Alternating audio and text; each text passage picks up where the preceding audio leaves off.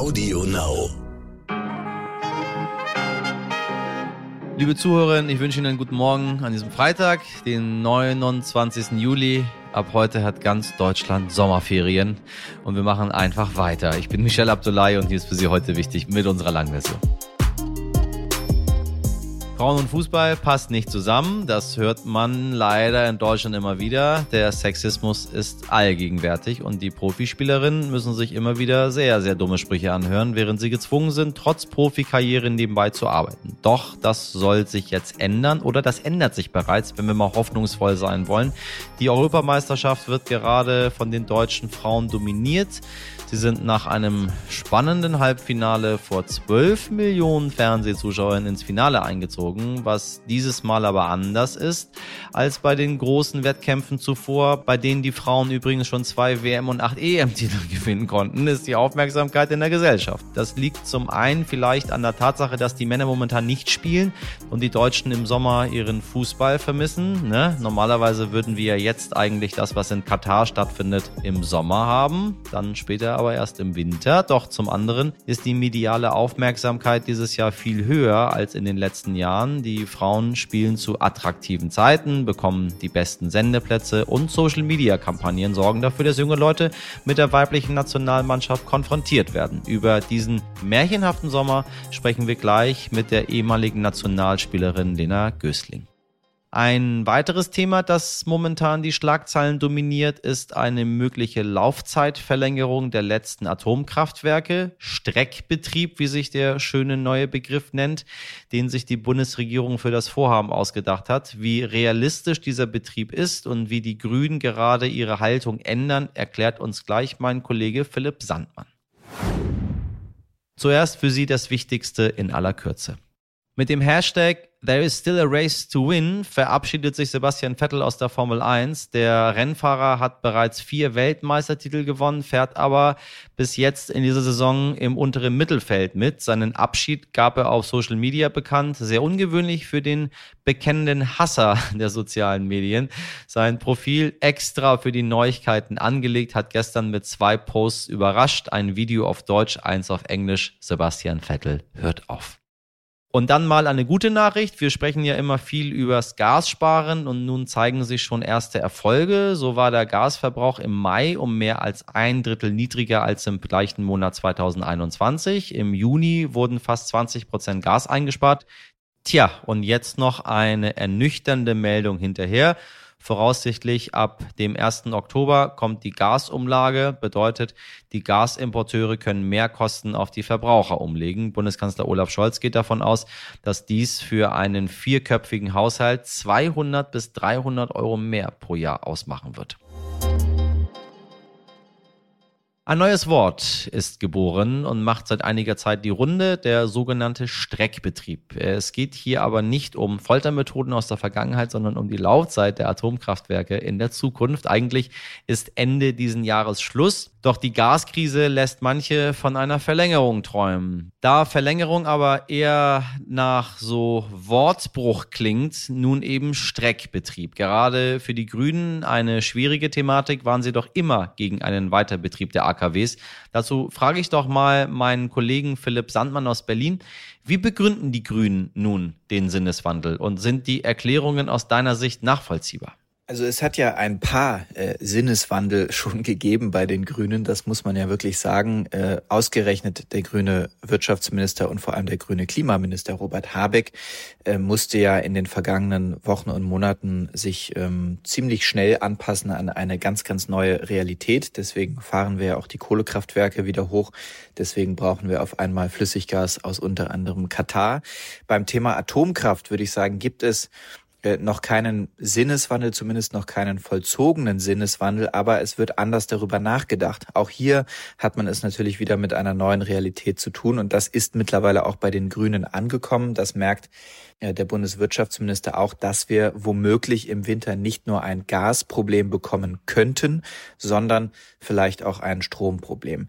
Ähm, Trotzdem würde ich sagen, ist das schwierig äh, mit einer Verlängerung. Die Parteispitze würde das nicht mitmachen, die Fraktion der Grünen schon mal gar nicht. Es müsste eine Abstimmung im Bundestag geben.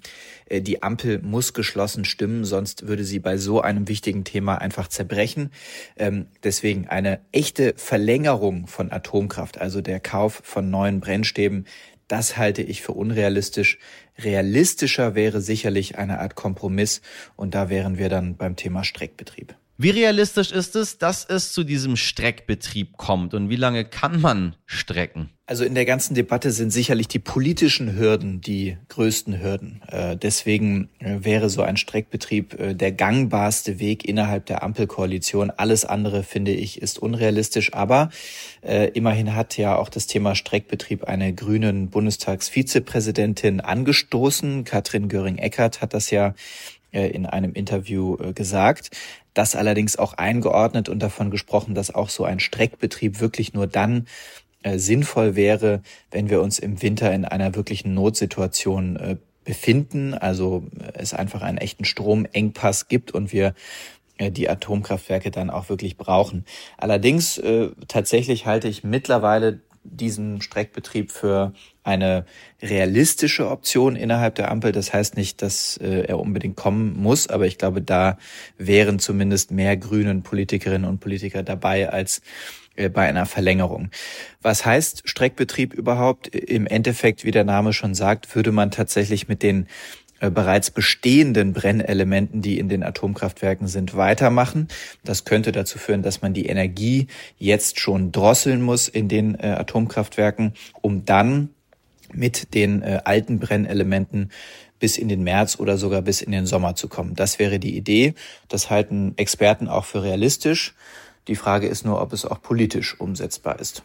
Aus Bayern hören wir die größte Begeisterung für einen AKW-Weiterbetrieb. Warum eigentlich? Steht Bayern wirklich als erstes Bundesland ohne Energie da? Sollte Russland gar nicht mehr liefern?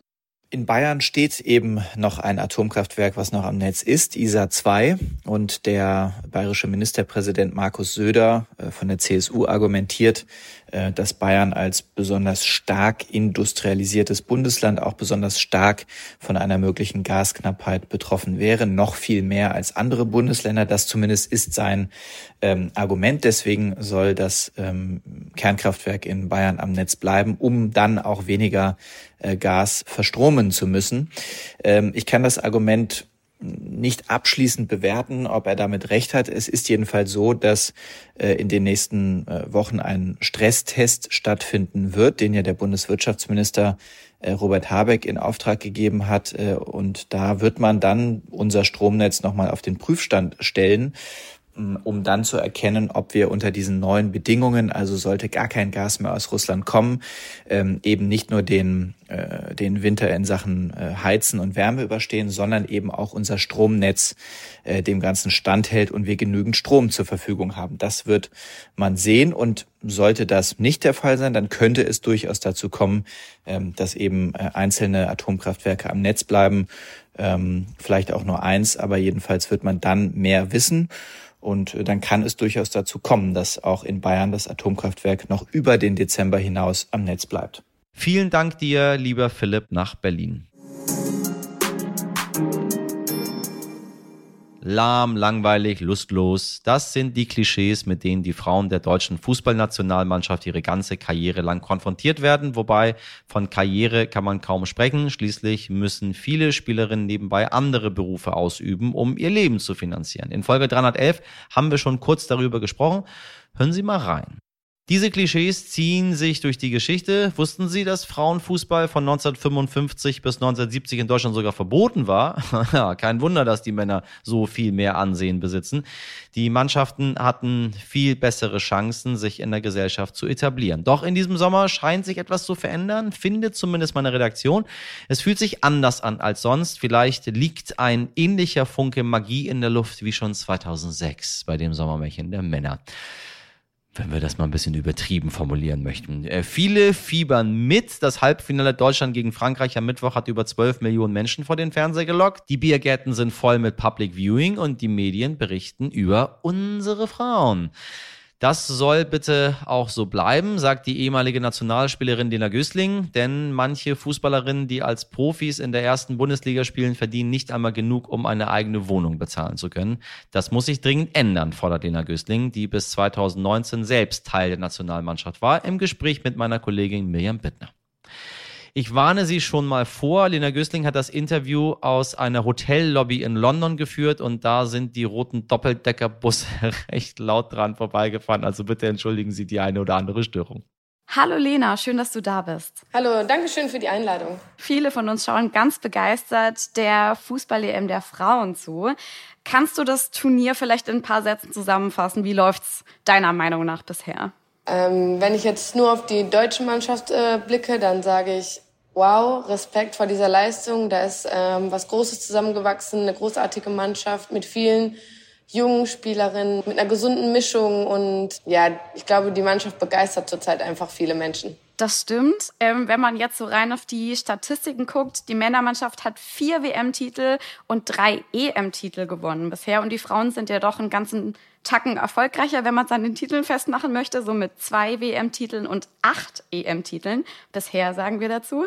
Warum schauen die Leute vor allem den Männern zu? Das ist eine gute Frage. Ich glaube, ja, die Öffentlichkeit ähm, berichtet halt einfach deutlich mehr über die Männer. Das ist halt einfach, ähm, dass es besser vermarktet wird. Dass, ähm, das Spiel hat sich deutlich verändert, auch würde ich sagen. Zwischen früher und heute kann man das gar nicht mehr vergleichen von den Frauen. Und ich glaube, dass die Menschen gerade merken, wie toll der Frauenfußball mittlerweile geworden ist. Er ist temporeich geworden, er ist intensiv geworden, er ist zweikampfstark geworden. Ähm, das ist nicht einfach mehr, ja, da laufen elf Frauen hinterm Ball her und das war's. Das ja. ist echt ähm, eine hohe Qualität da mittlerweile auf den Platz gebracht wird. Mhm. Trotzdem steht der Frauenfußball immer noch ähm, im Schatten vom Männerfußball. Und hat, glaube ich, auch schon noch viele Vorurteile. Also es gucken mehr Leute, man merkt es schon auch, aber trotzdem ja, wie du sagst, die, die Frauen laufen nicht mehr dem, dem Ball hinterher. So.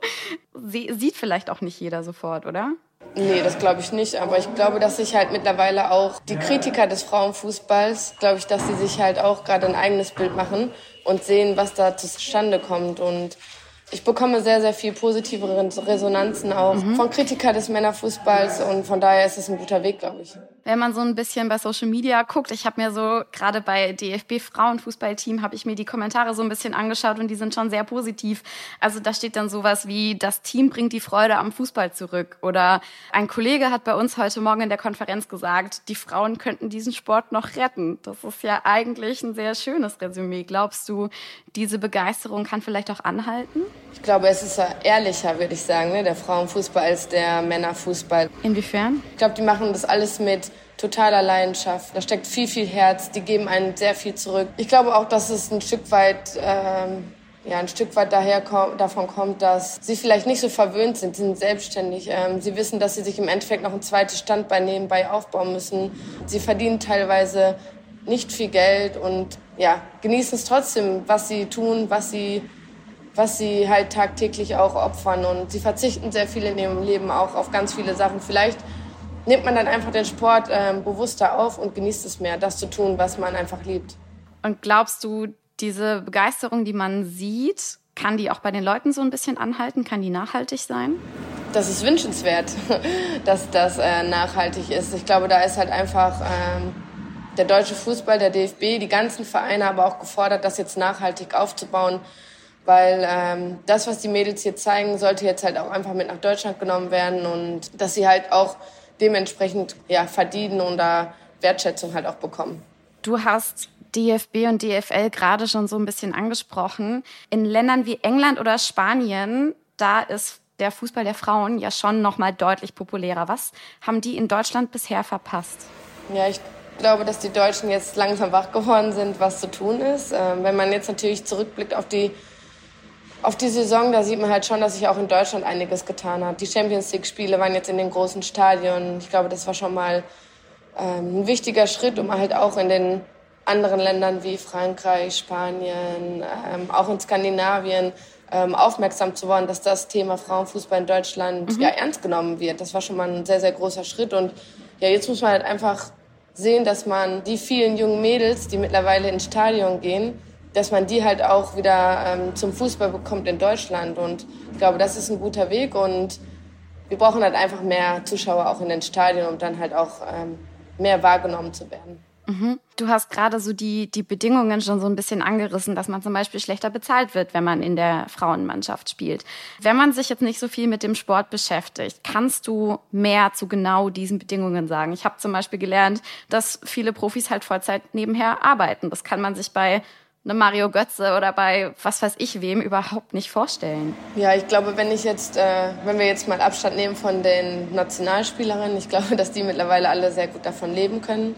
Ähm, aber es gibt mhm. halt auch noch andere Spielerinnen, die in der ersten Liga spielen und die ähm, sehr viel auf auch neben dem Platz ähm, verzichten, wie ich eben schon gesagt habe.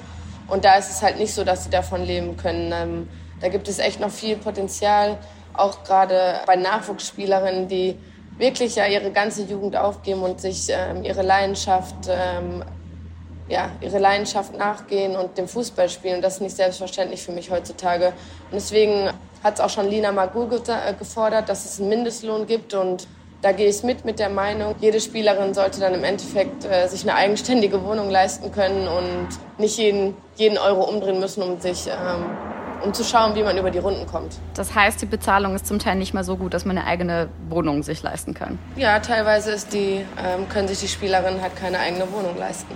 Die müssen in WGs wohnen. Ja, ich glaube schon, dass es in manchen Vereinen halt schon, ähm, ich möchte jetzt keine Summe sagen, aber ich glaube, das ist schon teilweise, ja, wenn man sich nicht eine eigene Wohnung leisten kann, dann weiß man ja, wo die Zahlen ungefähr liegen. Mhm. Haben aber wahrscheinlich trotzdem ein relativ hohes Pensum, gerade wenn sie im Profibereich sind, mit Mehrfachtraining die Woche, wahrscheinlich jede Woche ein Spiel, mit vielleicht noch Nationalmannschaft oder so. Teilweise sind das ja auch noch Schülerinnen, die ihr Abitur machen, die dann ja auch noch Leistungsdruck haben. Dann haben sie doppelten Leistungsdruck. Ähm, sie gehen in die Schule, wollen gut sein, wollen aber auch beim Fußball gut sein und müssen ihr Leben halt eigenständig dann quasi planen und führen und gehen ihr ganzes Leben auf diesen Samstag, Sonntags unterwegs, äh, trainieren zweimal am Tag teilweise. Und ähm, heutzutage ist das auch gar nicht mehr möglich, noch irgendwie eine Ausbildung zu machen. Dann kommen wir natürlich auch zu den körperlichen Bedingungen. Frauen bekommen ihre Tage, äh, werden vielleicht schwanger und so. Das sind ja auch alles Auswirkungen, die Männer natürlich in dieser Form nicht haben. Ja, genau. Ich glaube, Almut Schuld ist jetzt ein ähm, Beispiel, die ja quasi Zwillinge bekommen hat, die aber wieder ähm, ja, ihr Leistungsniveau erreicht hat, wo die Zwillinge jetzt gestern tatsächlich mit im Stadion war. Und ich glaube, das ist toll, dass sie das so vorlebt und dass sie zeigt, okay, es geht auch, Mutter zu sein und dann wieder den Profisport zu machen, weil das ist natürlich ähm, ja, eine große Herausforderung. Auch man weiß halt nie, wie man zurückkommt, äh, wie der Körper ja quasi eine Schwangerschaft ähm, verkraftet. Und dann muss man halt sehen, was man danach macht im Endeffekt da haben die Frauen halt schon deutlich andere Herausforderungen noch wie ein Mann zum Beispiel. Und die Periode ist natürlich auch ähm, ein Thema. Ja, es gibt ja halt auch Studien, wo man sagt, okay, in der Zeit ist man halt auch nicht so leistungsfähig quasi, wie man, ähm, ja, wenn man nicht seine Periode hat. Oder man ist verletzungsanfälliger auch. Und es gibt schon quasi mehrere Sachen, wo man dann mit zu kämpfen hat. Findest du, man sollte das allgemein Frauen im Spitzensport, die einfach diese Bedingungen natürlicherweise mitbringen, findest du, man sollte das mehr thematisieren? Oh, großartig thematisieren weiß ich nicht, ob ich das machen würde. Ähm, vielleicht sollte man einfach mehr darauf achten, wenn man quasi die Periode hat, dass man vielleicht ja, Rücksicht darauf nimmt und vielleicht das Trainingsniveau relativ anpasst. Und ähm, ja, ob man das jetzt großartig thematisieren sollte, weiß ich nicht, aber man sollte sich damit auseinandersetzen, sage ich mal so. Danke dir für das Gespräch. Letzte Frage, die sich natürlicherweise vor einem EM-Finale anschließen muss. Was ist deine Prognose? Ja, wahnsinnig. 90.000 in Wembley. Ich glaube, ähm, jede Spielerin hat davon geträumt. Und wenn man ein Finale spielt, will man das gewinnen. Von daher sage ich, dass Deutschland ähm, Europameister wird. das wäre der neunte Titel. Wir müssen es nochmal sagen, der neunte. Vielen Dank, Lena, für deine Zeit und wir drücken natürlich die Daumen. Ja, gerne. Vielen Dank an Lena Gößling und meine Kollegin Mirjam Bittner. Heute nicht ich. Ex-Kanzler Gerhard Schröder auf Urlaubsbesuch in Moskwa, meine Damen und Herren. Oder wie seine Frau sagt, er führt Gespräche über Energiepolitik. Diese Meldung hat meinen heute wichtig Kollegen Dimitri Plinski nicht nur irritiert, sondern richtig auf die Palme gebracht. So sehr, dass er seine Gedanken mit uns teilen möchte in einem Kommentar. Ab geht die Post mit Wut, Dimi. Wie schnell kann man bloß abstürzen und alles bisher Erreichte vergessen machen? Das wohl beste Beispiel dafür aktuell Gerhard Schröder. Einst ein junger, aufstrebender Kanzler, der Kohlbezwinger, der Erfinder der Agenda 2010 und nun Nichts mehr ist davon übrig. Und das Schlimmste, Schröder ist gefangen zwischen den Welten. In Deutschland nimmt ihn keiner mehr ernst. Die SPD-Genossinnen distanzieren sich reihenweise von ihm, wie etwa Arbeitsminister Hubertus Heil im NTV-Interview. Ich habe schon lange kein Verständnis mehr für ein solches Verhalten, gerade in diesen Zeiten. Und in Russland bei seinem Bestie Wladimir. Da residiert Schröder zwar unweit des Kreml, doch die Türen in den Kreml bleiben verschlossen, zumindest wirkt es so. Denn genau wie bei seiner letzten Reise nach Russland gab es auch in dieser Woche keine offiziellen Termine, keine gemeinsamen Erklärungen, nicht mal ein süßes Selfie von Schröder und Putin. Tja, so ist das manchmal bei vermeintlich besten Freunden, die in Wahrheit voneinander profitieren wollen. Der eine ist noch weiterhin Präsident, hat viel Macht und leider auch Prestige im Land, und der andere ist ein sturer Rentner, der eher im Gestern als im Morgen lebt und noch viel schlimmer, der denkt, er könnte noch etwas bewegen. Dabei hat er schon längst den Anschluss verloren. Und so steht der Gerd, auch bekannt durch den Song Hol mir mal eine Flasche Bier, sonst streike ich hier, zwischen den Welten. Einzig seine fünfte Frau, Soyen Schröder-Kim, steht noch zu ihm. Sie zeigt auf Instagram, wie sie einen Meisenjungvogel rettet und versucht selbiges auch mit dem Image ihres Ehemannes. Denn sie war es, die ganz schnell die Aussage von Gerhard Schröder korrigiert hat. Während Schröder meinem NTV-Kollegen Dirk Emmerich in dieser Woche bei einem zufälligen Treffen am Hotel in Moskau sagte, er sei ein paar Tage im Urlaub in der Stadt und es sei ja auch schön hier, so fügte Soyen hinzu, ihr Mann führe Energiegespräche. Auf die bedeutungsschwanger gefalteten Gebetshände hatte seine Frau dieses Mal verzichtet. Die Bundesregierung war übrigens nicht eingeweiht und bemühte sich schnell von diesen Gesprächen zu distanzieren. Wenn Gerhard Schröder tatsächlich noch einen heißen Draht in den Kreml hat, dann wäre er gut beraten gewesen, sich schon viel früher als Vermittler anzubieten. Schließlich hatte seine Frau bei Instagram erklärt, was auch immer mein Mann tun kann, um zur Beendigung des Kriegs beizutragen, wird er tun. Stattdessen wurde der Druck immer größer und größer. Alle fragten, warum gerade Schröder keine Anstalten macht, seinen Freund Putin mal in die Schranken zu weisen. Dann reiste er doch noch nach Moskau und kam, ganz ohne Ergebnisse zurück. Tja, und nun irrt dieser alte Mann wieder mal durch Moskauer Luxushotels und versucht, sich wichtig zu machen. Dabei sollte Schröder doch langsam verstehen, dass er keine Bedeutung mehr hat, weder für Putin noch für die deutsche Politik. Und wir sollten aufhören, diesem uneinsichtigen, taktlosen Mann noch weiter Bedeutung zu schenken. Ab jetzt sage ich nichts mehr zu Schröder, versprochen. Vielen Dank an meinen lieben Dimitri. Er kennt sich aus, er weiß es äh, sehr, sehr schön auf den Punkt gebracht.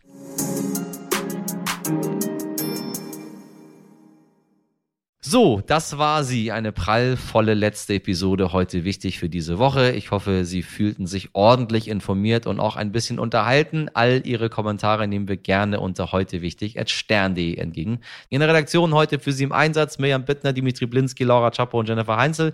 Produziert wurde diese Folge von Nikolas Femerling für Sie. Haben Sie einen schönen Freitag und ein tolles EM-Finale am Sonntag. Ab Montag 5 Uhr bin ich natürlich wieder für Sie da. Bis dahin machen Sie was draus. Ihr Michel Abdullahi.